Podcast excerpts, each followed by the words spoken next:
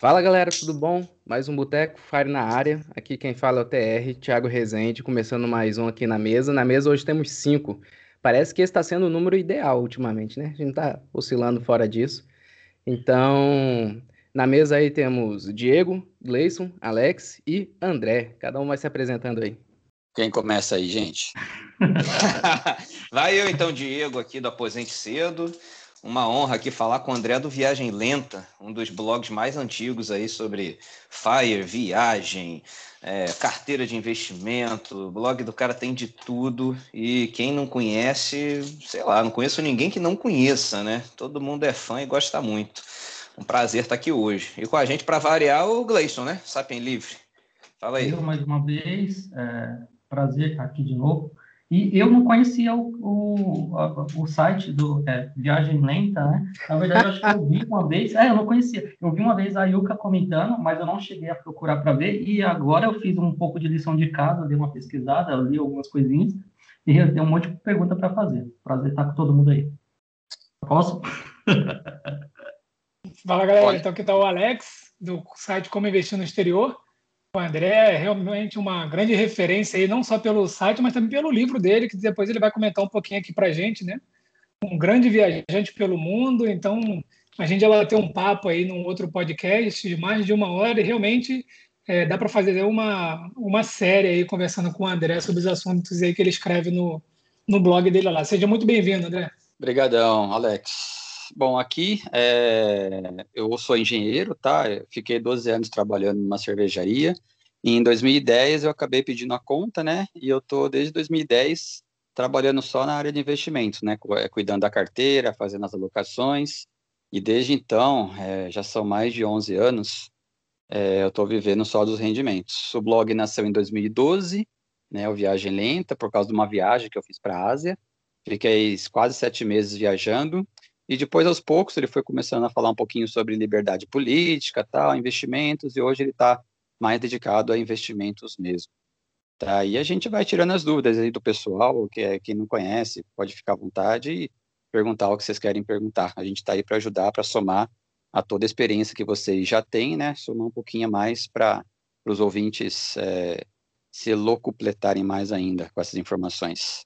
Cara, eu já ia falar isso. Fiquei surpreso do Gleison não conhecer, né, cara? O cara vive nessa bolha aí de, de, pô, de estoicismo, não sei o quê. Pô, o blog mais legal aí, mais antigo que tem, cara. Com todo respeito a todo mundo, tô brincando. Né? É um dos mais legais aí do André, cara. Já vou até começar aí fazendo uma pergunta que eu, eu tenho dúvida. Há um tempo atrás apareceu um tal de Bangir, Bansir. Isso aí é o que? Teu alter ego? É um estagiário que tu botou aí para um, um mico amestrado? Qual é desse cara aí? Não, cara, ele é um leitor, é, um leitor do blog, a gente estava conversando, que ele queria escrever, mas ele queria ficar no anonimato. E não queria ter o trabalho de, de sabe, manter um blog, criar, cuidar, tudo. Ele falou, ah, posso escrever aí de vez em quando tal, entendeu? Daí ele começou a escrever. Só que daí parece que deu algumas complicações lá no trabalho dele, etc e tal, e daí ele deu uma parada. Não sei se ele ainda volta um dia ou não, a gente conversa de vez em quando por e-mail, mas, mas enfim, é, é isso. Ele queria colocar o, o, ponto de vista dele, né? Acho que se você leu é, algumas, alguns posts dele, né? O, o, lance dele, tipo assim, que ele queria ser Fire, estava pegando esses conhecimentos Fire, só que ele tinha uma briga, não é uma briga, mas uma, uma contradição interna da família, né? Que a família era, queria gastar, era meio consumista, etc e tal, os dois filhos e tal. Então ele estava contando em alguns posts como que era a rotina dele, como que era as duas como que eram os problemas que ele lidava, enfim. Mas vamos ver, tomara que ele volte, se um dia ele tiver, se ele tiver ouvido um dia esse podcast aqui, volte aí, Banzir. Você é sempre bem-vindo. Maravilha. Eu, o André, eu, aproveitando que eu não conheço muito sua história, não, vou começar a acompanhar agora, eu queria te fazer uma pergunta, cara. É, é o seguinte, você, eu acho que é a pessoa mais antiga que eu já ouvi falar que se tornou Fire, 11 anos, eu acho que todo mundo aqui, acho que ninguém conhece alguém que tem mais tempo de Fire, de vida, é, de independência financeira, assim, trabalhando só para si próprio, seu próprio investimento, mas é, você, na época, quando você declarou, se declarou Fire, você, eu acho que era solteiro e sem filhos, e hoje você é casado e com filho, né? O, o que, que, que mudou daquele cara, daquele tempo para agora, cara? É, é um, pergunta assim, que mudou do cara, assim, é, bom, para começar, eu tinha, eu tenho uma filha de 20, vai fazer 27 anos, tá? É agora em setembro desse ano. 27, é de 94, é 27 anos. Os anos passam, a gente acaba se confundindo. Então, assim, eu já tinha minha filha, né? É, é, quando eu me declarei FIRE, ela estava para entrar, perto de entrar na faculdade, ela estava, acho que no colegial, e eu era solteiro, realmente. Daí, é, o casamento, né, entre aspas, hoje, desde o começo do namoro, etc., tudo começou em 2000 e, final de 2013, meio do ano 2013 até o final de 2013. É, o que, que mudou? É, na verdade, eu não sei exatamente o que, que mudou, eu tenho que pensar nessa pergunta, pergunta meio filosófica, né? É, mas assim, hoje, daquele, daquele, cara, daquele cara, por exemplo, que declarou Fire, vamos dizer assim, eu, eu tava meio. A gente fica um pouco assustado com a história, porque assim, o, o, o apoio não foi tão grande em relação, por exemplo, às pessoas próximas. Achava uma loucura, né? Tipo assim, pô, o cara tem 37 anos, a parar de trabalhar, viver de rendimento, etc e tal, que negócio é esse, né? Então, assim, a gente sentiu um pouco de, de medo, né? De será que vai dar certo, será que não vai e tal. Até porque, é, no meu caso, eu me declarei FIRE já com uma, uma aprovação de vestibular, né? Eu, eu, fazendo, eu ia fazer um novo curso, né? No, no caso de educação física. E a ideia não era parar de trabalhar para sempre. A ideia é, tipo assim, eu era abrir um negócio, ou fazer alguma coisa por, por fora, entendeu? Tipo assim, trabalhar meio período e complementar a renda, né? Então, assim, eu tinha essa visão. Hoje, hoje eu estou bem mais assim consolidado em relação a isso, né? A não sei que aconteça um grande desastre mundial por aí, né? É, esse lance de você conseguir gerenciar os investimentos, ter o rendimento que você precisa, enfim, está é, tá bem mais consolidado. Então, eu diria que hoje eu sou uma pessoa bem mais tranquila em relação a isso, em relação às finanças. Uh, é lógico, agora com o novo filho, né, que você citou, assim, eu mudei completamente, né, a gente estava falando do blog. O blog, nas últimas semanas, ele está com bem menos atualizações que antes, então, assim, hoje a minha dedicação é totalmente a, ao Felipe, né, ao meu filho. Então, assim, muitas coisas estão mudando, é, é, aquele sentido de paternidade novo, né, quando eu fui pai pela primeira vez, eu era muito novo, eu tinha 21 anos. Então, assim, é, poxa, eu não aproveitei bem a paternidade, tinha que trabalhar, sabe? Era correria, foi uma época bem difícil, até financeiramente, tudo tal. Então, hoje, assim, com essas condições mais estabelecidas, né, o processo mais consolidado, é, eu me vejo, assim, bem mais apto a isso. Então, é, hoje, assim, eu, diria para você o seguinte, eu sou muito além de gestor financeiro, muito além, sabe, de qualquer outra coisa, eu estou sendo pai, quero ser pai, estou aprendendo sobre paternidade e quero me dedicar nos próximos anos a isso. É, basicamente, talvez seja isso que mudou. Mas se, se eu lembrar de mais alguma coisa, a gente vai falando. André, você tocou num ponto legal aí que eu achei interessante, você até me desculpa se eu estiver sendo meio intrometido, né? É, a gente vê, e não é raro, né? Tem muita gente aí da comunidade Fire que não quer ter filho, não pretende ter filho, e bem ou mal, uma parte é um argumento financeiro ou de atrapalhar a liberdade, entre aspas, né? Da pessoa se aposentar com 30 e pouco, 30 e muitos anos, e acabar tendo que criar um filho, e a gente sabe o trabalho que dá. Né? É, o seu caso é, foi, foi meio que o contrário, né? Depois de um tempo de Fire, você foi e teve um filho, além da sua filha aí mais velha, já que, que foi há bastante tempo atrás. Você acredita assim que é, de repente você estava com um certo vazio na sua rotina? É, foi uma coisa assim para dar mais sentido à sua vida já que você está tá tanto tempo sem trabalhar, essa questão do seu curso de educação física acabou é, não indo à frente, né? O seu projeto. Eu lembro de um post que você falou, né? Que pretendia trabalhar é, com, com, personal, em academia especializada de alguma coisa. Então, assim, é, o, o, filho, claro, além de ser com um novo casamento e tudo mais, foi uma forma de você suprir um, um certo vazio, não só do momento mas também de um momento anterior, né, por você não ter conseguido talvez acompanhar a sua filha mais velha, a criação dela tão de perto, o quanto você está hoje do, do seu neném aí? Excelente pergunta, Diego. É, legal, Diego. É assim, esse vazio que você fala, na verdade, para ser sincero, assim, eu não cheguei a sentir até hoje, tá? Eu acho assim, desde, desde eu sempre tive assim um propósito em, em ser financeiramente independente, que é não depender de, do trabalho, não depender assim é, ter o meu tempo livre, vamos dizer assim, para fazer o que eu quiser, né? Não ter que vender meu tempo para receber um salário. Então, assim, durante todo esse tempo, eu preenchi com coisas que eu sempre gostei de fazer tá? O filho, ele era um projeto já antigo, né, um novo filho, né, eu acho assim que eu queria ter essa experiência, tudo, mas não necessariamente para preencher um vazio, viu, Diego? É, eu acho assim, eu acho que a civilização ocidental vai acabar, entendeu? Se a gente não tiver filho, sabe? Então, assim, a gente tem que ter isso na, na nossa cabeça e, e, isso acho que faz a gente crescer cada vez mais. Eu acho que colocar, sabe, uma, uma pessoa no mundo, criar, é, é, ensinar, é, formar, sabe? É, eu acho que é uma das coisas mais gratificantes que uma pessoa tem. Não necessariamente para preencher vazio, mas sim exatamente porque isso é bom, entendeu? Isso é legal.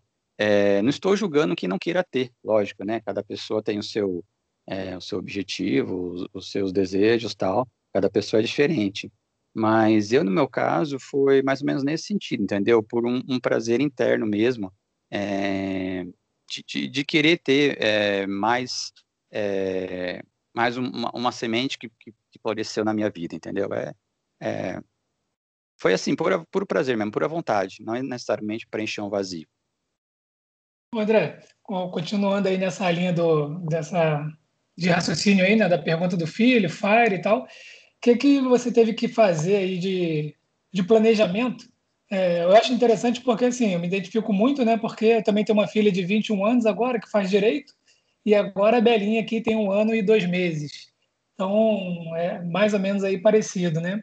E quando a gente chega numa fase da vida, né, a gente acaba que o filho já grande, 20 e poucos anos, uma condição financeira muito boa, a gente tem uma, uma qualidade de vida, tem uma preocupação. Agora, com um filho pequeno, muda tudo, né? Então, qual, qual foi o planejamento que você fez aí para, é, daqui em diante, na vida Fire, né, com agora que tem o Felipe, né, que tem outros gastos, tem outras prioridades. O que, que mudou no seu planejamento aí? Então, BP, é legal essa pergunta. Eu vou responder só voltando um pouquinho. Acho que é interessante saber o que é, as mudanças que a gente faz na nossa cabeça, né, no nosso planejamento. É, a gente, eu, eu e minha esposa, a gente estava tentando um filho, estava tentando ter um filho já, já há algum tempo. Só que ela estava demorando para engravidar. E daí, assim, ela tentou, assim, métodos, assim, mais, entre aspas, tá? Eu não entendo muito bem, vou falar uma palavra meio jargão, mais naturais possíveis para isso, tal. É chá daqui, é não sei o que para lá, tal. E estava demorando para vir. Só que daí, é, tanto ela quanto eu, a gente não achou legal também forçar muito a barra. Né? A gente é um pouco contra esse lance de inseminação artificial, etc e tal. É, porque, assim, se, uma coisa do tipo assim, se não é para vir, não é para vir, entendeu? Aquela coisa assim. Mas e daí que aconteceu? E daí, como não vinha, eu quem, quem acompanha bem o blog lá sabe que eu faço um acompanhamento anual né, do, do, do meu patrimônio e estabeleço uma, uma, uma, uma, possibilidade de gastos futuro, né? E vejo quanto que eu tenho de ter, ter que ter de uma taxa de retorno do meu patrimônio. Né? E essa taxa de retorno, ela estava descendo é, é, ano a ano. Quer dizer, uma taxa de retorno maior quer dizer que eu estava ficando mais é, tranquilo em relação ao patrimônio, porque eu precisava me esforçar menos para remunerar, né, de forma que ele cobrisse todos os gastos que eu teria que ter para frente. E, e, daí até chegou um ano antes, né, dela engravidar, foi um ano antes da pandemia, né, o Felipe, ela engravidou ano passado, no ano retrasado, eu até comentei com ela, tal, é, acho que a gente pode começar a aumentar o nosso orçamento, entendeu? Tipo assim, porque eu tô vendo que a minha taxa está diminuindo, tudo, então a gente está tendo uma segurança maior, é, então, assim, eu comecei a fazer um planejamento, Alex, justamente o contrário, para gastar mais. É, eu acho que eu coloquei alguma coisa, algum post, alguma coisa relativa a isso também. Porque eu estava ficando mais tranquilo em relação a isso. Só que daí, o ano passado, veio o Felipe. Né? Daí é, a, a, taxa aumentou um pouquinho, tudo tal. Apareceu uma mensagem aqui, cara. Vocês estão me ouvindo bem? Estamos. Eu tô sim. Ah, tá. aqui. Apareceu uma, uma mensagem aqui na tela, Thiago Rezende. Eu achei que eu tinha caído alguma coisa assim. Eita. Mas voltando. então, é, acho que tem alguma coisa aqui. Tá de boa. Daí, então, daí é, o Felipe veio, daí eu falei, não, vamos agora reorganizar, entendeu? Então, a minha taxa é, que estava caindo ano a ano, ela subiu um pouquinho, não tanto até, mas subiu um pouquinho tudo. Então, assim, então não que a gente tenha dado um freio em relação a isso. A gente acha que a gente ainda pode ter o mesmo padrão de vida, etc e tal, mas agora também não vamos assim jogar dinheiro fora, porque a gente também agora tem que contar que a gente tem que ter a grana, né? Pelo menos até o Felipe se formar, etc. e tal. Então, assim, é, o planejamento, respondendo, Alex, o planejamento eu faço anualmente. tá? Independente de qualquer coisa. Então, hoje, por exemplo, agora na nova linha, quando eu fiz agora final de 2020, começo de 2021, eu acrescentei uma linha lá nova, né, Felipe, né, vi mais ou menos, procurei em sites mais ou menos quanto que um, um filho gasta até, o, até a faculdade, etc e tal, tudo, e coloquei todos esses gastos. E quanto que é, cara? Qual que é? 30% do seu orçamento? Não, Como é que é isso? Não, eu fiz uma conta em valores absolutos, eu fiz uma média de vários sites, tá? É, que eles contam em torno de 400, 500 mil reais, tá? Esse mais ou menos o valor que eu coloquei lá, dividi em anos, tudo, e, e, e, vou agora contabilizar ano a ano. Esse, esse, esse, esse, essa planilha, é, Tiago, o Tiago falou, né? Essa planilha é, vai sendo atualizada anualmente. Então, tipo assim, eu estou sempre renovando. Se, por exemplo, no ano, eu vejo lá, vamos supor que um ano eu coloquei lá, sei lá, vou chutar um valor, tá? Eu não sei exatamente o valor que eu coloquei lá coloquei lá 10 mil reais pro Felipe, eu gastei, sei lá, 8, entendeu? E daí no próximo ano eu vou ajustando, por quê? Porque sobrou um pouquinho. Se for o contrário, a mesma coisa, eu ajusto, e isso vai reajustando a taxa que eu estou tendo para remunerar o patrimônio. Então é um acompanhamento anual, ano a ano a gente vai atualizando esse planejamento. Então é um planejamento constante. Final do ano eu faço novamente e vamos ver o que deu. Né? E eu estou colocando, ano a ano, estou colocando no blog quanto que está dando. E nisso a gente vai ajustando os gastos, vai ajustando se eu tenho que aumentar meu risco, investimentos, se eu posso diminuir os meus riscos, enfim, é, é, é algo assim constante, anual. André, é, me corrija se eu estiver certo, mas continuando nessa linha do Felipe e tal, eu lembro que você ah, botou no post que sua, que sua esposa trabalha, correto? Sim, ela trabalha. Como é que foi essa, essa virada de termo entre vocês e ela, e como é que é a percepção dela assim, em relação ao assunto? Porque meio que vocês viraram tudo, né? Vocês têm um filho pequeno agora, mas quem trabalha é ela, você que cuida dele. E como é que é a aceitação dela nessa sua vida contínua de Fire? Então, é, é o, o, fácil disso tudo é que a gente já se conheceu comigo Fire, né? Então, assim, ela já começou a namorar comigo sabendo de tudo isso, tá sabendo que eu não ia voltar a trabalhar para valer, assim, em empresa, etc e tal, que ia tentar fazer ou alguma coisa meio período, ou trabalhar em casa. Então, assim, desde o começo ela sabia disso e aceitou. Tá? Então, assim, em, relação à aceitação, é, é, tranquilo. Daí a gente pode falar de rotina, né? A rotina, assim, ela voltou a trabalhar agora, né? Ela estava de licença, voltou a trabalhar e está fazendo isso em home office. E a empresa dela, a empresa de software que ela trabalha, parece que já, assim, estão já fechando que vai ser uma coisa é, definitiva, entendeu? Então, assim, isso já facilita muitas coisas, porque ela está aqui com o Felipe, ela vai acompanhar também é, dia a dia o crescimento dele, é, então é uma coisa que não, não gera muito estresse. Né? Então, nesse ponto, inclusive, a gente hoje, a gente está até pensando se, se, se, vale a pena, é, sei lá, sair de Campinas, entendeu? É, fazer alguma coisa mais próxima dos nossos pais, entendeu? Morar mais perto deles, tal, porque agora ela não tem mais o impedimento físico também, o que poderia ser uma vida também melhor para ela, né? É, então também eu não vejo problema nisso. Daí, você não perguntou exatamente em relação a, a gastos. Não sei se isso também está incluído na sua pergunta. Vocês querem saber como que a gente faz? Não sei. É essa pergunta que eu ia fazer agora, cara. Como é que funciona a gestão familiar aí? Vocês dividem o orçamento ou você cobre tudo? Ela cobre passeio? A gente teve alguns modelos, alguns casais aqui que cada um divergia de uma forma. Como é que funciona com vocês isso aí? Eu, eu ouvi, eu ouvi alguns, né? Eu ouvi os últimos podcasts de vocês é, ouvi o da Yuka, ouvi a da. Ai, como que chama essa última moça que vocês falaram? Esqueci o nome. Ela não é Edmara? a blogueira. Edmara, isso. E é exatamente. É, teve a, a Elza também, né? Isso. A, a, o, o, meu, assim, é, é, é, assim um, um, sistema misto, vamos dizer assim, que a gente que funciona aqui para a gente, que é o seguinte: a gente tem tipo uma conta conjunta, tá? Entre aspas não é uma conta física bancária, tá? Mas é uma conta que a gente que eu faço um controle aqui no, na planilha eletrônica. Então nessa conta o que acontece? Cada um de nós coloca um, um, um valor em reais, tá? É, isso é mais ou menos conforme ela ganha, conforme eu tenho de patrimônio, tudo, entendeu? Então a gente coloca lá o valor, não é meio a meio.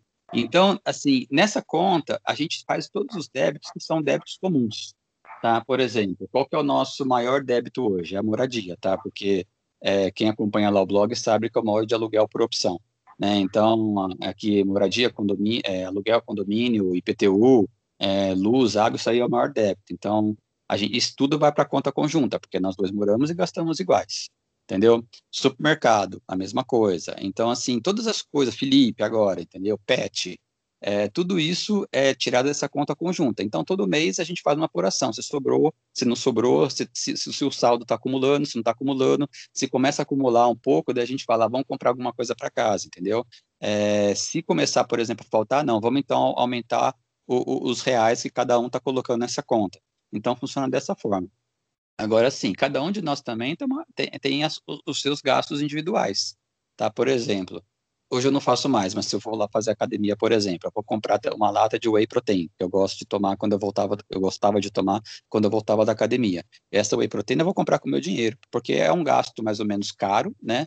É, e eu não vou colocar na conta, porque ela não come, entendeu? Ela, por outro lado, sei lá, gosta de vez em quando passar no lugar e comprar o chocolate Lindt dela, entendeu? Uma barrinha desse tamanho custa quase 30 reais. Dela também não coloca, porque também é ela que come chocolate. Então, assim, então a gente tem mais ou menos esse acordo, sabe? Se é uma coisa que, por exemplo, cosmético, por exemplo, ela compra com o dinheiro dela. É, se eu quero comprar alguma coisa, sei lá, um, alguma coisa por. É que eu, eu, tenho, eu não tenho muito hábito de consumo, tá? Mas uma coisa para meu computador, por exemplo, compro eu, entendeu? É, se eu quiser trocar de notebook, é meu dinheiro, e, e por aí vai. Então, isso aí tem funcionado legal, é mais ou menos nessa ideia. Entendi, bem bacana. Então, provavelmente, como você conheceu ela já Fire, quando vocês realizaram o casamento, vocês já fizeram com a divisão de bens? Na verdade, a gente não, tem, não é casado no papel, tá? A gente tem, é, uma, uma, é, a gente mora junto já há um tempão, tudo, mas não está formalizado isso como casamento. Mas hoje, por exemplo, a gente está junto já desde 2013, já são sete, oito anos. Então é como se fosse, né, um casamento que vale como separação, não, comunhão parcial de bens, né? Eu acho que é isso que a legislação fala. Eu nunca procurei, mas eu é acredito é isso, que seja é isso. É. Então, é assim, tá, não está formalizado, mas por via das dúvidas, né, é, é, é essa condição que a gente tem hoje tudo que você, a partir do momento que for considerada a união estável de vocês, né, vocês estão morando junto, ou até mesmo um pouco antes, tá? Tem muitas nuances aí para o reconhecimento. É, tudo que você receber, inclusive de rendimentos dos seus investimentos, ela tem direito à participação, mesmo que ela não tenha dinheiro dela envolvido. Tá? A justiça, via de regra, entende que tanto o homem quanto a mulher dão suporte ao outro, seja financeiro, seja emocional, né? seja na criação do filho, seja abrindo mão de uma coisa em prol do casal ou do núcleo familiar. Então, não sei, tô, tô, te falando isso porque de repente isso nunca passou pela sua cabeça, né? Muito menos, a gente não gosta nem de pensar no cenário de se separar, ainda mais com um filho em comum bem recente, né? Mas daqui a, a 15 anos, não sei, algo pode acontecer, né? E, e de repente é uma conversa que seria legal você ter de antemão sobre como definir esses termos, né? Do que você é, acumulou de rendimento da sua, dos seus investimentos, né? Que é o, a sua forma de viver é, durante o período da União. Tá? Eu acho que é, não só você, como muitos podem estar numa situação semelhante, é interessante conversar com o parceiro e, se for o caso, é, botar, formalizar isso, fazer uma escritura de união estável, mesmo que não seja de separação absoluta dos bens, total, de alguma forma, falar, olha, o que for de rendimento de investimento não, não entra na conta, é separado, é, o que for do imóvel, né? Às vezes você falou que você divide custos em comum como aluguel, mas se você já tivesse um imóvel próprio e morasse nele com a esposa, você ia cobrar tipo um, metade de um aluguel dela? Né? Talvez, faria sentido nesse mesmo raciocínio jurídico, mas outros poderiam achar que era muita muquiranice, de repente, é, se, o, se, o, imóvel fosse próprio. Mas eu tenho um, um, casal de amigo que é isso, ele tem um imóvel próprio, ele conheceu a esposa, ele já tinha um imóvel dele, e meio que ela paga todas as contas da casa, para compensar o fato de deles não pagarem aluguel. Então, assim, cada um sabe o que, que é melhor para né, o seu entendimento aí com o respectivo. Mas eu só achei interessante pontuar aí, porque talvez não tenha passado pela sua cabeça pensando, pô, não, meu patrimônio todo eu já tinha. Não, não tinha. Você tinha X, né? Antes de conhecer ela, agora você tem X mais tanto, ou 2X, 3X. É, e essa soma aí entra numa eventual divisão, tá? Não sei se já, já pensou nisso, cara, já estudou esse assunto. É, é importante, assim, eu acho, né? Ô Diego, eu, assim, na verdade, pensar, pensar para valer, não. Eu não pensei. Não, porque eu acho que isso não pode um dia ocorrer. Até pode tá? Só que assim, é, eu, eu, assim não, eu não me estresso muito por isso, porque eu já fiz umas contas, eu consigo viver com um terço do que eu tenho o resto da vida, entendeu? Aparentemente, eu, eu sozinho, só eu, vamos supor assim, ah, a gente se separou e vamos supor que ela ficou com a guarda do Felipe e eu tenho que viver sozinho. Para mim, um terço do que eu tenho já está suficiente. Tá? Então, assim, não pense em me estressar com isso. Tá? Até porque eu acho que também ela não vai fazer isso. Ela sabe, por exemplo, a importância do, do, é, do Felipe para mim e vice-versa, é, que, que, talvez eu vou ser importante para o desenvolvimento dele, para o crescimento dele. Então, acho que isso, assim, uma separação litigiosa, eu acho que isso nunca vai acontecer. Então, assim, realmente é, é, é uma preocupação que eu não tenho, tá? Até por causa disso que eu falei. Eu, sabe, eu particularmente, sozinho, eu nem precisaria, não vou fazer, sabe? Não vou querer ficar com tudo, entendeu? Porque realmente não, não, não preciso, é, minha vida está bem, é, assim, bem tranquila em relação aos meus gastos, em relação ao que eu penso hoje. Não tem esse estresse, não. Eu sempre penso o seguinte, né? É, é, antes de você escolher uma, uma boa esposa, uma boa companheira, se você pretende ter um filho com essa pessoa, ela tem que ser uma boa mãe, né? Então, um dia ela pode deixar de ser sua esposa, mas ela sempre vai ser a mãe do seu filho. Então, é, é eu acho que é um raciocínio interessante aí para não ficar num apego material, né? Que às vezes a gente tem numa separação, alguma coisa assim. Então, é bacana, legal. Gostei da, da sua resposta. É, aproveitando essa questão de, de família, né? O André, você faz a gestão do, do seu, dos seus investimentos e tudo mais. É, se de repente, é, por alguma eventualidade da vida, acontecesse alguma coisa com você, é, como é que a, a sua esposa é, ficaria? Ela conseguiria fazer a gestão do, dos seus investimentos? Ela entende? Ela tem conhecimento, mais ou menos, ou total de como gerir seu patrimônio e, e não perder essa, essa grana aí, sei lá. Como é que, que tá isso? Vocês chegaram a falar sobre isso também? Sim, mas na verdade a resposta é não. Ela não curte muito esse lance de investimentos, tá? É, a pessoa que eu estou tentando formar para isso é minha filha, tá? Então ela tem um conhecimento, ela já tem a carteira dela, ela está trabalhando na carteira dela, tudo. Então aos poucos eu vou passando esse conhecimento para ela. Em relação, por exemplo, a se eu morrer, o, assim, o planejamento ainda está inicial, tá? Na verdade, assim, de uns três anos para cá, eu estou tentando simplificar bastante meus investimentos, justamente para eu ter mais tempo para o Felipe e também para facilitar um caso de sucessão patrimonial, né, antecipada, vamos dizer assim, né, sem, sem previsão, né, nos próximos anos. O que a gente tem hoje é o seguinte, eu tenho conta em dois bancos, tá, as duas, né, tanto a minha esposa quanto a minha filha têm as, as senhas e as contas desses dois bancos, então, elas teriam como ter acesso a, a eventuais, a, a, cobrir eventuais gastos de emergência, vamos dizer assim, entendeu? É, em alguma coisa comigo. Eu tenho lá um valor lá, não é muito, né? Uma reserva de emergência, uma reservinha de oportunidade, então daria para suprir algum gasto de emergência. Agora, é, nem adianta, por exemplo, eu passar para elas todas as informações, todas as senhas é, de todas as corretoras que eu tenho, etc e tal, porque se eu morrer, elas não podem mexer nas contas porque isso parece que é contra a regra, a legislação, etc e tal. Teria que ser passado por um inventário, etc, etc, etc.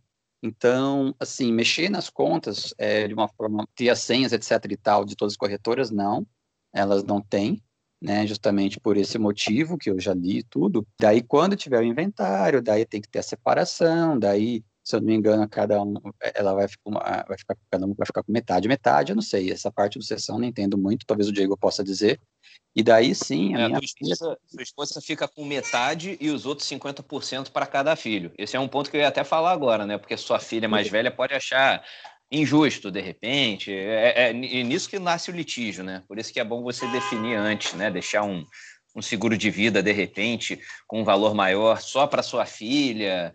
Não sei, dá, tem muita, muitas variáveis né, para pensar. Uma previdência, por exemplo, um VGBL, que aí não entra em inventário na maioria dos estados. A previdência já está ela como beneficiária. E eu vou fazer outra agora para o Felipe. Mas enfim, mas é isso. Eu acho que eu respondi. Eu respondi. Respondeu assim, na verdade, o meu questionamento era mais sobre a gestão, né? A gestão do patrimônio, ah, de tá. como ela vai perpetuar a grana, não realmente assim de questão de divisão, coisa do tipo. É, a filha, com a minha esposa o trabalho é, é, ainda está bem cru, cru, cru e provavelmente acho que a minha filha vai ajudar ela nisso. Ô, André, o, mudando aqui um, um pouquinho o viés da, do papo, né? Já sou um, um, grande seguidor do teu blog lá há muitos anos, conheço praticamente tudo, mas aqui é uma grande oportunidade para quem não conhece e está ouvindo, né, saber um pouquinho do que tem lá, para depois entrar lá e poder nadar lá nos textos que você tem, que tem muita coisa bacana. Fala então um pouquinho de viagem, né? Eu conheço é, bastante lugar por aí também. E você tem lá um post que você fala de uma viagem que você fez de moto, que é passando por São Paulo, Minas Gerais, Goiás, Brasília. Eu morei em Brasília há muito tempo, fiz Rio, Brasília muitas vezes, conheci Goiás, Pirinópolis, Caldas Novas, enfim, né? E essa daqui foi uma viagem, assim, que eu acho que muita gente, principalmente mais jovem, tem vontade de fazer, né? Comprar uma moto bacana e faz uma viagem longa, faz uns acampamentos por aí. E, pô, eu acho bacana esse tipo de experiência e compartilha um pouco com a gente aí como é que foi, que fase que foi e para as pessoas que querem fazer, quais são as dicas? Então, Alex, viagem eu sempre curti muito, né? A minha esposa também gosta, inclusive a gente se conheceu, né, numa viagem, num camping que a gente fez uma vez.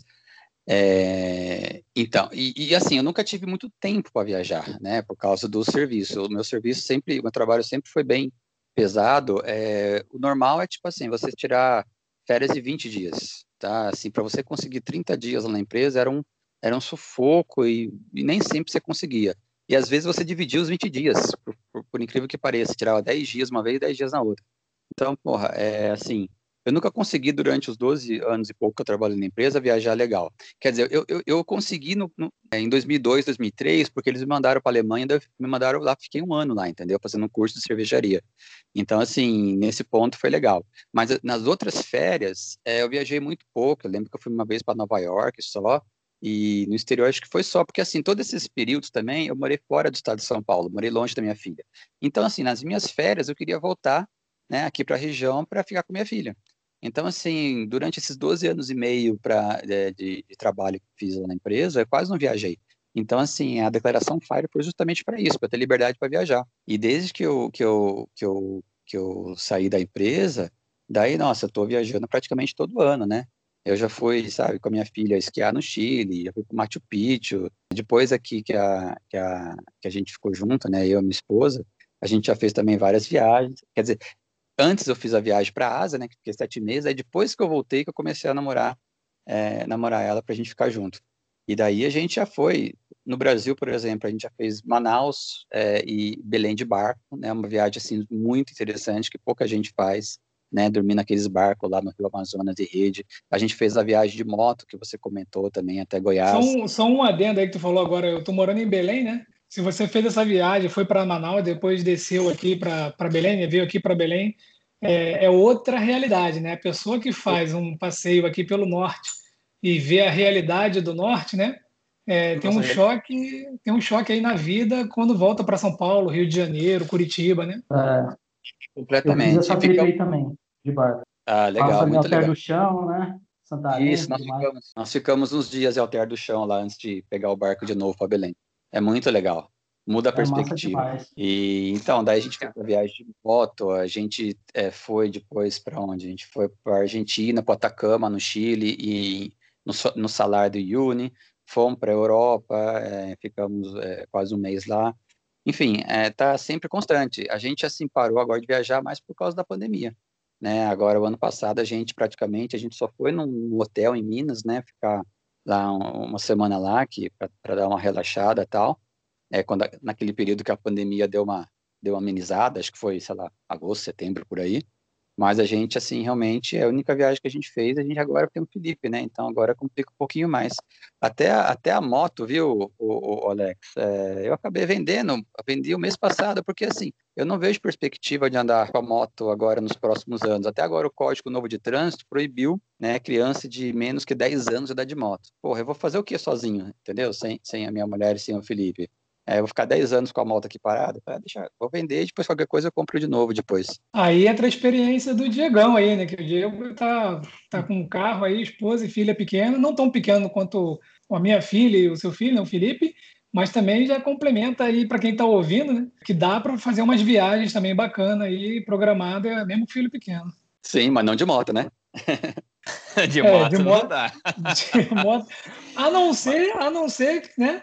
Você coloque ali uma carretinha, coloque a moto na carretinha, aí você para no lugar, faz uma volta de moto, mas aí né, já está exagerando aí. Aí é o mesmo trabalho de fazer viagem com jet ski. Sei lá, o mesmo, mesmo trabalho. Não, claro. Não, tá é... sempre, mesmo você não responder, cara. O, o, o, Alex pergunta uns negócios aí, cara, que dá para ficar duas horas respondendo. Eu tô em viagem, para onde você foi? Aí, isso aí vai, vai longe. É. De, é, ele pode falar rapidinho dos sete meses na, na Ásia, pô. Foi é isso que eu ia perguntar. Eu ia perguntar quais foram as motivações para do nada você. Não é que tudo bem que não é do nada, você já estava lá com aquela vontade de viajar, do trabalho e tudo mais. Mas você pegou suas trouxas e foi ficar sete meses na Ásia. Como é que foi essa decisão e como é que foi lá? Então, foi uma coisa mais ou menos planejada, porque assim, eu estava fazendo a faculdade, né? Nos primeiros quatro anos, né? 2010, 11, 12, 13, eu estava fazendo a faculdade. Daí eu lembro que essa, eu estava marcando essa viagem para o sétimo semestre. Daí eu adiantei todas as matérias do sétimo semestre para o quinto, né? Para poder me formar no tempo lá regular. Daí no sétimo semestre eu falei, ah, esse semestre ficou livre. Então, daí o que, que eu fiz? Eu viajei no comecinho de dezembro do ano anterior, né? Fiquei todo o próximo semestre fora e voltei em julho. É, em junho ou julho. Foi final de junho, acho. Porque eu tinha que acabar também a minha tese de. Não, não, não é tese, é como fala, trabalho de final de curso, TCC. TCC? é, eu tinha terminado, aí eu acabei voltando. É, hoje, assim, cabe um pouquinho de arrependimento. Eu acho que talvez eu tivesse até ficado um pouquinho mais, viu? Porque é, foi um período muito bom, cara. O dólar estava relativamente barato, sabe? Eu, comparado aos gastos que eu tinha no Brasil, né, de aluguel e de todas as contas que nós temos hoje, né, morando e vivendo aqui no Brasil, eu estava gastando menos, cara, na, na, na. Se fizer a conta convertendo o dólar que eu estava gastando para o real, eu estava gastando menos. Quer dizer, eu estava economizando dinheiro, conhecendo cultura, conhecendo gente, conhecendo um monte de coisa, sabe? Então, assim, a vontade de ficar mais era maior, só que daí eu tinha um compromisso de voltar, né, com minha orientadora, etc e tal, acabei voltando. Foi uma viagem que começou, na verdade, na Europa, né, em Atenas, porque nas últimas vezes que eu fui na Europa eu não tinha conhecido a Grécia. Daí eu fui, fiquei um tempo na Grécia, depois eu fui para a Turquia, é, passei o Réveillon em Istambul, na Turquia, depois eu fui para a Índia, Deixa eu ver se eu lembro aqui. Daí fiquei quase um mês na Índia, onde eu fiquei bastante. Daí foi Nepal, Tailândia, depois todo o Sudeste Asiático. A primeiro foi, acho que depois da Tailândia, a Malásia, isso. Depois Camboja, Laos, Vietnã. Depois do Vietnã eu fui para Bali, né, que é a Indonésia. Fiquei também na ilha de Java, Indonésia, Filipinas. Daí eu conheci Macau, Hong Kong, Singapura. Daí eu voltei e fiquei mais um, é, acho que duas semanas na Europa, na casa de um colega meu na Alemanha, que ele mora lá. Fiquei um pouquinho na Suíça, na verdade o, o voo foi é, Singapura, Suíça, daí fiquei um pouquinho em Zurique lá, e daí depois eu fui para a Alemanha, ficar lá na casa dele, dele. E daí eu voltei, daí eu voltei que tinha que voltar, infelizmente. Legal, é muito interessante que você falou que tinha uma, um compromisso para voltar e foi por isso que você voltou, né? Que a vontade de ficar deve ser maior. E outra coisa que eu percebo também é que muita gente pensa que é muito caro fazer essas viagens maiores de longo prazo, porque é, tá na nossa cabeça que essas viagens são coisas de rico, né? E ter você como exemplo falando que viajar por um longo tempo você gastava menos que você gastava pagando o seu custo de vida numa cidade normal, e isso já é bem esclarecedor para mim, que eu tô nesse de entrar de viagens agora, pesquisei bastante e me encarei nesses essas estatísticas de que Viajar de longo prazo é o mesmo patamar que você gasta ou até menos. Não, na verdade, a falar, André, eu, eu também já li muita coisa do seu blog mesmo, já há um bom tempo. Na verdade, eu descobri deve ter uns dois anos, e aí dei aquela stalkeada, né? Li de cabo a rabo, assim, muita coisa mesmo. É, e, assim, até pelo, pela longevidade do seu blog, você aborda, assim, praticamente todas as esferas que a galera Fire gosta de de ouvir e estudar, né? Você já falou de viagem, já falou de taxa de retirada, né? Você tem a sua própria tese aí de, de taxa, inclusive disponibiliza a planilha, a planilha, né? Muito legal, eu, eu mesmo já baixei essa planilha. Fala de, cara, de investimento, de carteira simulada, de robô de investimento, é, de simplificar os investimentos, né, mais recentemente, que é uma coisa que eu também tenho estudado bastante. Tem, assim, é, é, é muito completo, né, de, de, de temas abordados eu, eu não me recordo de algum blog mais completo do que o seu. E você, de minimalismo, né? Enfim, tem algum tema, alguma coisa que você de repente gostaria de escrever e acabou nunca escrevendo, ou por falta, ou a, se achar com falta de conhecimento suficiente, ou que não tem nada a ver? Tem alguma coisa que você ainda pretende aí abordar de diferente no, no blog? Ou você escreve lá o que dá na telha e acaba culminando sempre nessa esfera aí dos, dos sonhos Fire de ser? Ó, Diego, temas que eu não conheço muita coisa, tem um monte, né? É, por isso, justamente, que eu não me atrevo muito a escrever, né? Um desses temas, é, por exemplo, era investimento no exterior até pouco tempo. Né? Se você está acompanhando lá, eu comecei a, a, a, mexer com isso aí agora, né? E, e, fazendo uma carteira bem simples. Né? A minha ideia não é ficar estudando é, é, ETFs muito complexos, tudo, muito menos ações para fazer isso. É, se vocês virem lá, eu estou trabalhando com dois ETFs só, é, e um é basicamente a mesma coisa que o outro, a diferença é percentual de renda variável em cada um. Então, assim, se eu é, soubesse, eu gostaria de escrever mais é, sobre isso, etc e. Mas o problema, Diego, é que, assim, é que o blog, a partir de agora, a partir do que o Felipe nasceu, cara, é, eu não me vejo mais me dedicando tanto quanto eu me dedicava, porque, assim, o tempo que eu me dediquei mais ao blog foi, assim, foi mais em 2019. Porque em 2019, o que aconteceu? Eu tinha, eu fazia voluntariado antes, e o local que eu fazia voluntariado fechou. Né? Então, assim, em 2019 eu fiquei meio assim, putz, eu estou com muito tempo livre.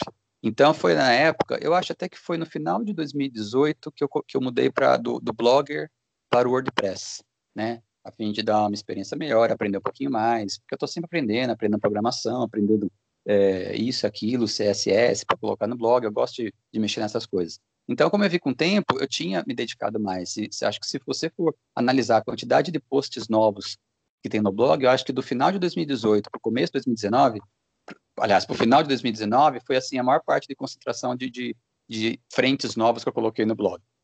Mas porque eu tinha tempo. Né? Eu estava sem o voluntariado, é, não estava tendo, não tinha nenhum emprego fixo, etc e tal, como né, não tinha faz tempo. E, e, o blog foi, tipo assim, uma, uma saída para canalizar é, essa forma, tipo assim, de aquela coisa de me sentir útil, entendeu? De, de você fazer alguma coisa que, que gere valor, etc e tal. Agora, com o Felipe, realmente complica um pouquinho. Tanto que eu tenho falado, até para o pessoal dos e-mails, que eu mando e-mail semanalmente para o blog. É, ontem, por exemplo, eu, geralmente eu mando o e-mail, né, uma newsletter que eu falo na sexta-feira, né? É, ontem eu não mandei, não consegui mandar, porque esse, essa semana eu consegui atualizar, não foi nem um post novo. Eu dei uma atualizada num post que já era meio antigo né? Porque eu realmente não tive tempo, né? Eu fiquei com o Felipe mais tempo, cuidando dele, etc e tal. E, e eu não falo isso por, como, como lamentação nenhuma, é porque eu quero fazer isso, né? Então, assim, hoje, respondendo agora diretamente a sua pergunta, hoje eu não me vejo aumentando o, o, o, o leque de assuntos do blog, tá? Eu vou escrever conforme eu tiver alguma ideia nova, escrevo, eu acompanho alguns blogs no exterior que eu gosto. Se eu tiver alguma ideia nova também, eu, eu coloco lá. Eu tendo tempo para isso. Eu pretendo sempre continuar, né? Toda todo final de mês, virada de mês, na verdade, primeira semana do mês, é, atualizar as carteiras, a rentabilidade de todas as carteiras que eu coloco lá. Isso eu pretendo fazer sempre, até porque o trabalho não é tão grande.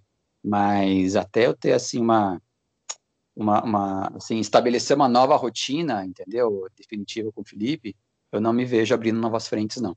Maravilha. O, Alex, quem quer investir no exterior usa qual cupom?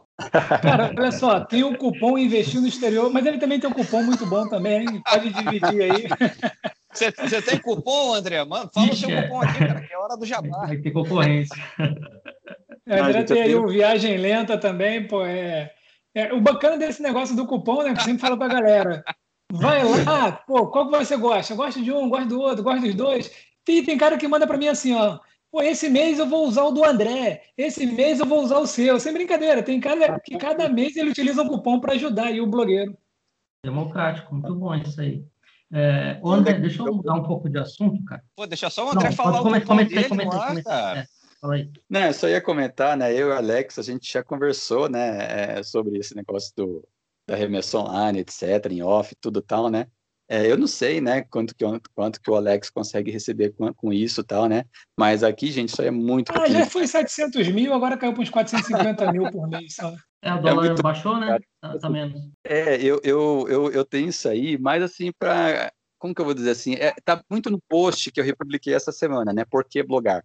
Era um desafio de monetizar o blog, né? Então, tipo assim, é um desafio é, pessoal que fiz para mim, porque eu sempre fui muito ruim de marketing, marketing pessoal. Eu fui, sempre foi horrível. Eu tinha um colega meu que dizia, nossa, André, é, se você, sabe, tivesse um pouquinho mais de marketing pessoal, você era dono da empresa, entendeu? Alguma coisa desse, desse tipo, sabe?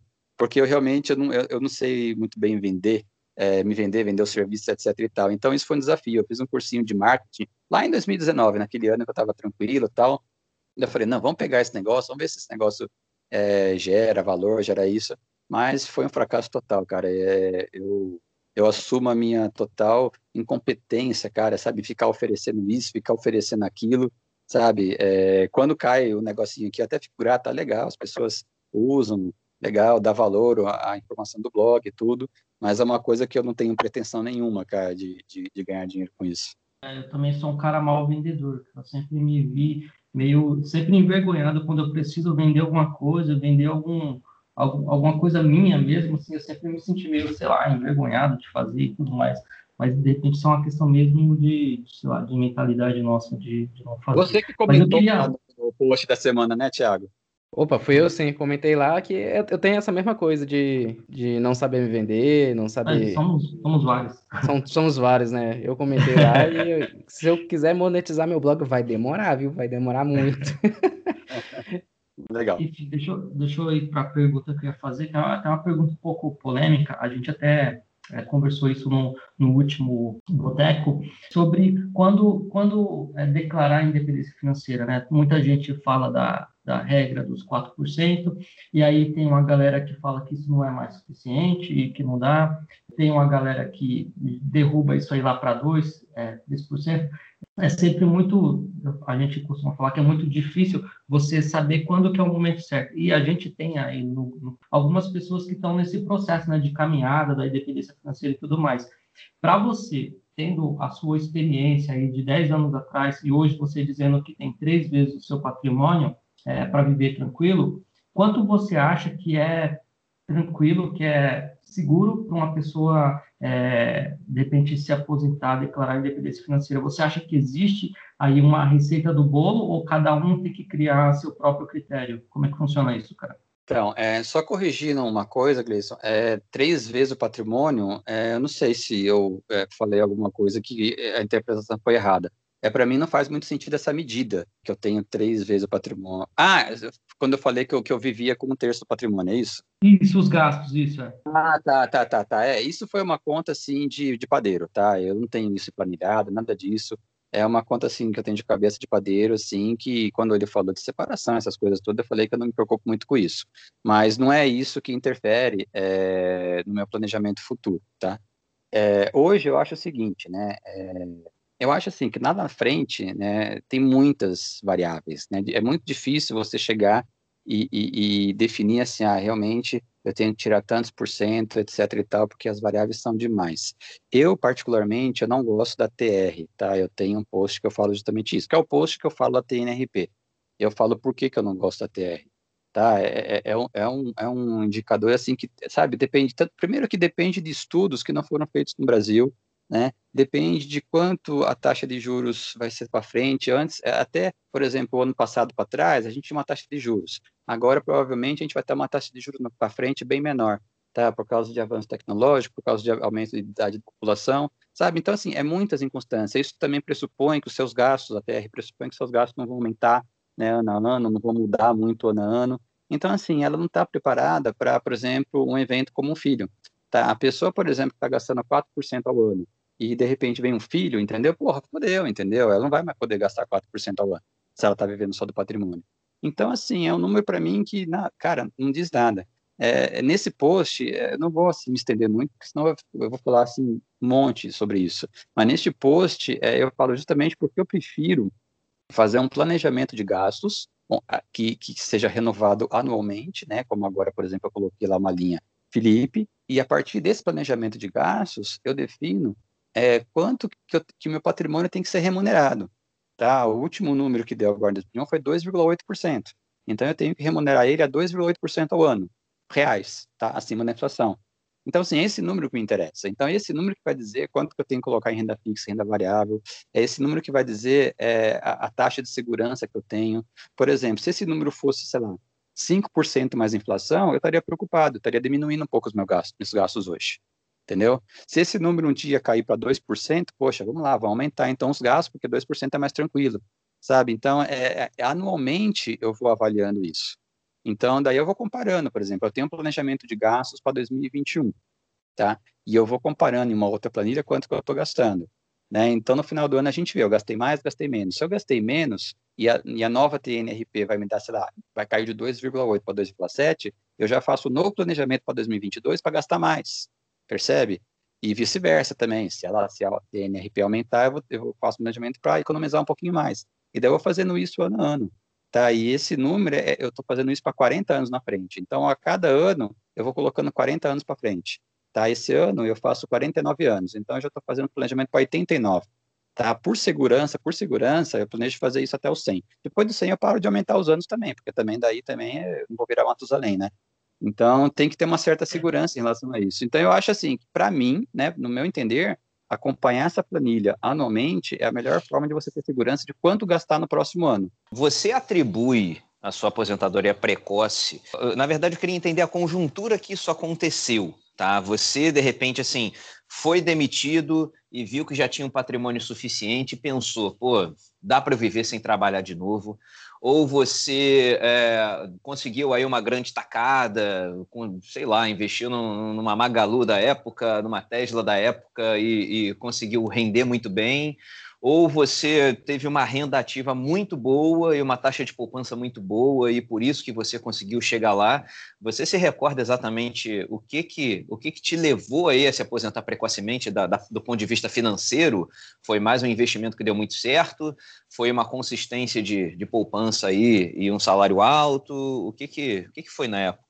Então, eu vou, eu vou tentar resumir aqui, tá, Diego? Assim, é, quem, quem lê o livro, né, tem um, um livrinho lá, Viagem Lenta, na Amazon, eu, assim, a cada capítulo, eu coloco um, uma etapa da minha vida, né? Então, assim, e, o, assim, os, acho que o primeiro, os dois primeiros capítulos são justamente a pré, a, a pré-independência financeira, tá? Então, eu explico direitinho como, como, mais ou menos quais foram esses passos, tá? É, Para resumir, tá? É, eu comecei a trabalhar nessa empresa em 98, no começo de 98. Eu, eu me separei, né, no, no meu primeiro casamento, no finalzinho de 99. E a partir de 2000 eu comecei a morar no Rio, lá em Cachoeiras de Macacu, né, que eu comentei contigo lá em off. E nessa virada do século, 99 para 2000, eu não tinha nada, tá? Eu tinha um Ford Ka financiado, meu patrimônio era negativo. Então, assim, tudo realmente começou exatamente no ano 2000. Daí eu fui transferido, quando eu fui transferido, eu fui transferido com um salário um pouquinho melhor, tá? E apesar de, dar, de ter que tirar pensão, tudo, né, para minha filha, tudo, é, pagando, pagando mensalmente para ela, é, começou a me sobrar uma grana até porque eu nunca fui esbanjador, tá? Isso eu explico também lá, lá, no livro, acho que no primeiro capítulo, eu sempre tive uma mentalidade, assim, sabe, meio suficiente, eu nunca fui, assim, de, de comprar roupa cara, de, de, de dizer, sabe, de querer mostrar que eu sou mais do que eu sou. Então, assim, tudo isso me ajudou a ter uma taxa de poupança relativamente alta, tá? O que me ajudou bastante também, vamos falar só das entradas, basicamente, de dinheiro. É, foi o período que eu fiquei na Alemanha, me ajudou bastante, por quê? Porque além do salário normal, que eu só gastava o valor da pensão para minha filha, já que eu estava morando na Alemanha, né, não tinha gasto nenhum no Brasil, eles me pagavam uma grana em euros também para cobrir as minhas despesas lá. E essa grana também sobrava. Quer dizer, então esse ano que eu fiquei na Alemanha, realmente eu acumulei uma boa grana. Depois que eu voltei da Alemanha, daí eu virei gerente da empresa, daí o salário também praticamente dobrou. E nessa época, né, de foi o que de 2004 a 2010, realmente eu consegui economizar cerca de 50, 60% do meu salário, tá? É, não porque eu, eu, eu, vivia miseravelmente, não, vivia bem, né, para os meus padrões, é, tinha tudo que eu queria, é, fazia, tinha um carro legal, tinha, morava legal, tudo, mas é que o salário era realmente é, acima do padrão do mercado. E isso tudo ajudou a, a acumular, né, os aportes necessários para isso. E daí, em 2010, em 2010, isso, daí eu me demiti, tá, eu não fui demitido, eu pedi demissão, e a ideia, na verdade, era me demitir em 2011, por quê? Porque eu fiz vestibular em 2009 pensando em fazer um treino, vamos dizer assim, para a Unicamp, para a faculdade. Tipo assim, não vou passar, né? Não fiz cursinho, não fiz nada, né? 20 anos fora da, de estudo, né? Mas eu acabei passando. E daí, assim, a minha demissão, tipo assim, não vou perder a chance, né? Daí eu acertei a minha demissão já para os próximos dois meses, vamos dizer assim. Eu fiquei um tempo ainda indo na faculdade, nas aulas, voltando para a empresa, tudo, para né, é, treinar o pessoal, tudo tal que ficou lá. Mas enfim, é, eu pedi a demissão, tal, daí não recebi a FGTS, não recebi nada. A empresa não, acabou não querendo me pagar. Não, não foi uma demissão enganadinha, entendeu? Foi eu pedi mesmo, não recebi nada de FGTS, nada, de, de um terço, etc e tal. Um terço não, né? 40%. Enfim, isso aí em relação aos aportes. Agora, em relação ao grande tacada, tudo, não, não teve, cara. É, eu explico também no livro, eu comecei bem de pouquinho em pouquinho, tá? Em 2000, sabe, eu comecei a investir em renda fixa, 2001, renda fixa. A renda variável veio logo depois, mas sempre através de fundos do Bradesco, tá? Que eu tinha conta no Bradesco por causa da empresa. É, depois que eu comecei a comprar ações individuais, comecei a comprar títulos do Tesouro Direto, enfim, daí comecei a brincar um pouquinho com opções, comecei a brincar com dólar. Uma coisa também que eu explico no livro é que assim eu comecei a comprar dólar um ano antes do, da crise de 2008. Isso me ajudou bastante, tá? Quando teve a crise, porque assim o dólar subiu para caramba é, e me ajudou depois a comprar ações que tinham caído para caramba. Isso me ajudou. É, não digo que isso foi uma grande tacada, mas foi assim um, uma locação de ativos, vamos assim, entre aspas, privilegiada, que me ajudou a ter um salto um pouquinho maior né, em 2009 no, no, no, no patrimônio. Mas, mas é isso, o conhecimento foi tudo aos pouquinhos, tá? Não foi grande tacada, não. Nunca recebi herança, nunca recebi nada disso. Foi a construção, é, pouco a pouco, do patrimônio mesmo. O André, eu vi que você escutou alguns, alguns episódios nossos. Você tem alguma curiosidade, alguma pergunta aqui pra gente? Cara, pergunta. É, na verdade, assim, não é bem uma pergunta, mas eu acho que uma coisa que talvez possa ser ah, abordado, assim, e até saber de vocês também, porque assim, você, é, vocês me perguntaram sobre assim, qual que é a taxa segura, etc. e tal. Tem uma, uma, uma, uma variável é, importantíssima nisso, é o seguinte, qual é a situação financeira dos seus pais? Né, que é uma coisa que dificilmente é abordada. Então, assim, as pessoas podem assim, ah, eu tô mais tranquilo agora porque assim, porque com os meus pais, é, se forem, eu vou herdar uma puta grana, entendeu? Então não precisa me preocupar. Mas tem aqueles também que não vão herdar nada dos pais, dessas pessoas talvez é, sejam mais preocupadas em relação a isso. Então é uma coisa que eu não vejo é, ninguém abordar em relação a isso. Eu mesmo não abordei nunca isso no blog, né? Então, assim, a pergunta seria talvez para vocês, né, é, principalmente para o Diego, né, que está curtindo essa vida agora de independência financeira, mesmo trabalhando meio período e tal. O BPM tem os trabalhos dele também, mas está mais ou menos é, tranquilo em relação a isso. Enfim, é, vocês têm alguma segurança financeira dos seus pais para se tudo der errado? É, vocês se apoiarem nisso? Ou vocês estão, como se fala, skin on the game, só vocês mesmos, e se der errado, fodeu? Caramba, que visão interessante, que eu realmente nunca tinha pensado muito nisso, não em, em relação a mim, mas em relação a, a, um todo, né? Se a pessoa pode se jogar assim mesmo e tal, em relação aos pais. Falando por mim, é, eu tenho uma segurança familiar, sim, não no quesito de receber herança, alguma coisa assim, mas como ver meus pais como pilares. No caso, atualmente eu moro com meus pais, tanto para economizar quanto para outras situações que teve na minha vida. E eu sei que se eu me jogar por aí e der tudo errado, eu vou ter um lugar para ter uma cama, ter comida e ter gente para me apoiar. Então, realmente, isso é um, um fortificador muito forte na minha visão. A gente aborda pouco realmente isso aqui. A gente podia puxar mais um pouco para essa linha também. No meu caso é diferente. Eu sou tenho uma filha que, né, que eu ainda banco, tenho a minha mãe que também é banco a aposentadoria dela, então eu sou hub. Skin the game total aqui mas é, também tem um planejamento muito bom aqui. Né? Então, eu acho que não, vai, não vou deixar problema nenhum aqui caso eu venha a falecer.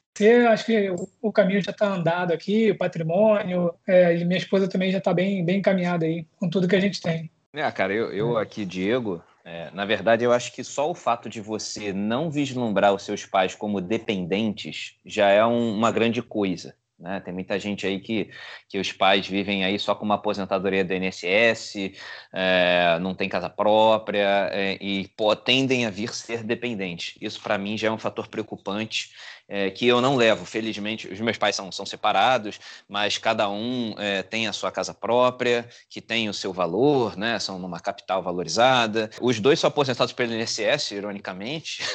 um recebe até salário mínimo e, e, hoje atua como autônomo e outras coisas. E a minha mãe também é, é professora, parou de dar aula desde que começou a pandemia, mas estava dando aula particular também, além da aposentadoria. Mas eu não, eu não vislumbro como dependente, eu até penso um pouco nele deles, não para hoje, mas para daqui a alguns anos, talvez 10 anos ou mais, é, contribuir um pouco, né, se tudo der certo aí com, com a minha vida Fire, eu puder ajudar na qualidade de vida deles, que seja com um salário mínimo a mais, já, já faz uma grande diferença. Né? Eu nunca vou querer vê-los é, passar aperto de forma alguma. E também o dia que eles se forem, né, é, o, patrimônio é, é, praticamente assim só o próprio apartamento, né? E eu tenho mais dois irmãos. Então, assim, é, se vier alguma coisa de herança, legal, cara, assim, mas eu não conto com isso. Tá? Da mesma forma que eu não conto com minha aposentadoria de INSS, mas um dia vai vir, né, daqui a muito tempo, é, eu também não conto com herança. Se vier, é lucro. E se não tivermos como dependente, só ajudando mesmo se, né, por, por livre e espontânea vontade para melhorar a qualidade de vida deles, já é o, o desejado para mim. No meu caso, eu também não tenho essa segurança familiar. Na verdade, eu, talvez eu tenha até que dar a tal segurança familiar. Minha mãe, ó, é, na verdade, ela tem uma vida super simples.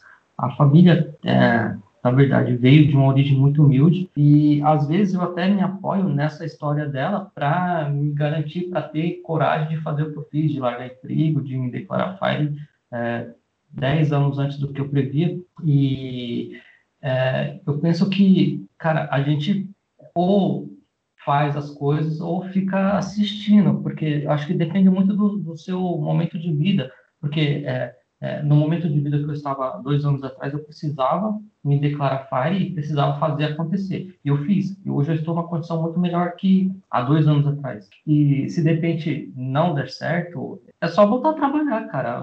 Qual, qual o pior cenário, como o Diego falou no episódio anterior? O pior cenário é voltar a fazer o que você estava fazendo, né? Ser empregado ou vender água no farol ou então vender coco na praia. Isso não é demérito para ninguém. A gente vai continuar a vida e vai transformar, criar patrimônio igual a gente conseguiu criar agora com muito mais conhecimento. Então, é, na verdade, apoio familiar eu não tenho e não tive nesse sentido, segurança, né, dos pais para voltar para casa e tudo mais, é, mas o que eu me apoio é, na, na, na verdade, na história dos meus pais, principalmente da minha mãe, né, de guerreira, de lutadora, que é isso que me dá mais força. Legal, só para dar também a minha, a minha condição também, a minha condição é muito parecida com a do Diego, tá? Os meus pais também são aposentados pelo INSS, têm casa própria, casa relativamente simples, não tão simples, assim, três quartos, dois banheiros, uma casa normal. E a aposentadoria, assim, fica mais ou menos na metade lá, entre, entre a mínima e a máxima, não é nem muito alto nem muito baixo. Como cada um tem a sua, então tem dado para eles viverem relativamente bem, né? Faz uma poupancinha pequenininha todo, todo mês. Então, assim, eu não tenho realmente esse esse problema de, de, sustentar os pais, mas também também não, não conto com isso, com casa, etc e tal, para para fazer o meu planejamento futuro, né? Como mais ou menos o Diego falou, é, se um dia vier tudo, vai ser adicionado tal, mas isso não vai fazer muita diferença no planejamento futuro. Legal, legal. André, muito obrigado pela, pela visita aqui no bar hoje. Pode deixar que quem sempre paga a rodada é o Diego, ele que uhum. tá sempre por aí pagando tudo aqui. Agradeço a, Isso é importante. Obrigado. É importante. Agradeço muito a visita, já deixo aberto aqui, caso queira participar, qualquer coisa aqui, só levantar a mão aqui que a gente está solícito, pode participar da mesa ou qualquer um aqui. E para quem quiser participar, a gente já deixa o e-mail aqui para mandar para a gente, botecofire.gmail.com. A gente tá, o Diego, na verdade, está sempre antenado lá, eu mal entro. E é isso, já deixo minha despedida. Para quem quiser falar comigo, vai lá no Papo TR. Até mais. Valeu, abraço, pessoal. Obrigado pela oportunidade. Valeu, galera. André. Eu vou me despedir aqui antes de. Vou me despedir antes de me desconectarem, né? Que das últimas vezes o pessoal fala, e aí, Alex? Aí eu vou lá e tum, cortaram a gravação, né? Mas brincadeira. Oh. André, valeu o papo aí. É, Para quem estava escutando, né? Nas redes sociais, o arroba BP Milhão, então lá no site Como Investir no Exterior e lá no canal no YouTube também, Como Investir no Exterior. E Ô, Diego, anota aí, tá? Cupom investir no exterior na remessa online para ganhar 10% de desconto. Ou então, Isso que eu ia viagem lenta também. Valeu, galera. Abraços. Eu já me despedi para você fechar aí, Diego. Já deixar aqui meu abraço para todo mundo. Quem quiser acessar o sapinlibre.com ou pelo Instagram também. Abração aí para todos. É isso, Diego da Aposente Cedo dando tchau aqui para todo mundo também. E já que o André não divulgou, eu mesmo vou divulgar. O blog dele é o viagemlenta.com né? Tem o livro dele também na Amazon, como ele falou, Viagem Lenta. E André está convidado também para sempre que quiser participar aqui, não como entrevistado, né? Como foi dessa vez, mas sentar aqui, fazer pergunta. A gente tem, tem convidados ilustres de vez em quando, como você nesse momento, e tem os não ilustres como o Alex, né? Que, enfim, já participou como convidado e está aí. Então, fica, fica aí o convite permanente para a gente bater um papo e, e muito legal mesmo. É, é muita história para contar que não dá para ser em uma hora, uma hora e pouco, mas se tudo der certo a gente bate um outro papo desse. Valeu, um abraço. Um abraço, tchau, tchau.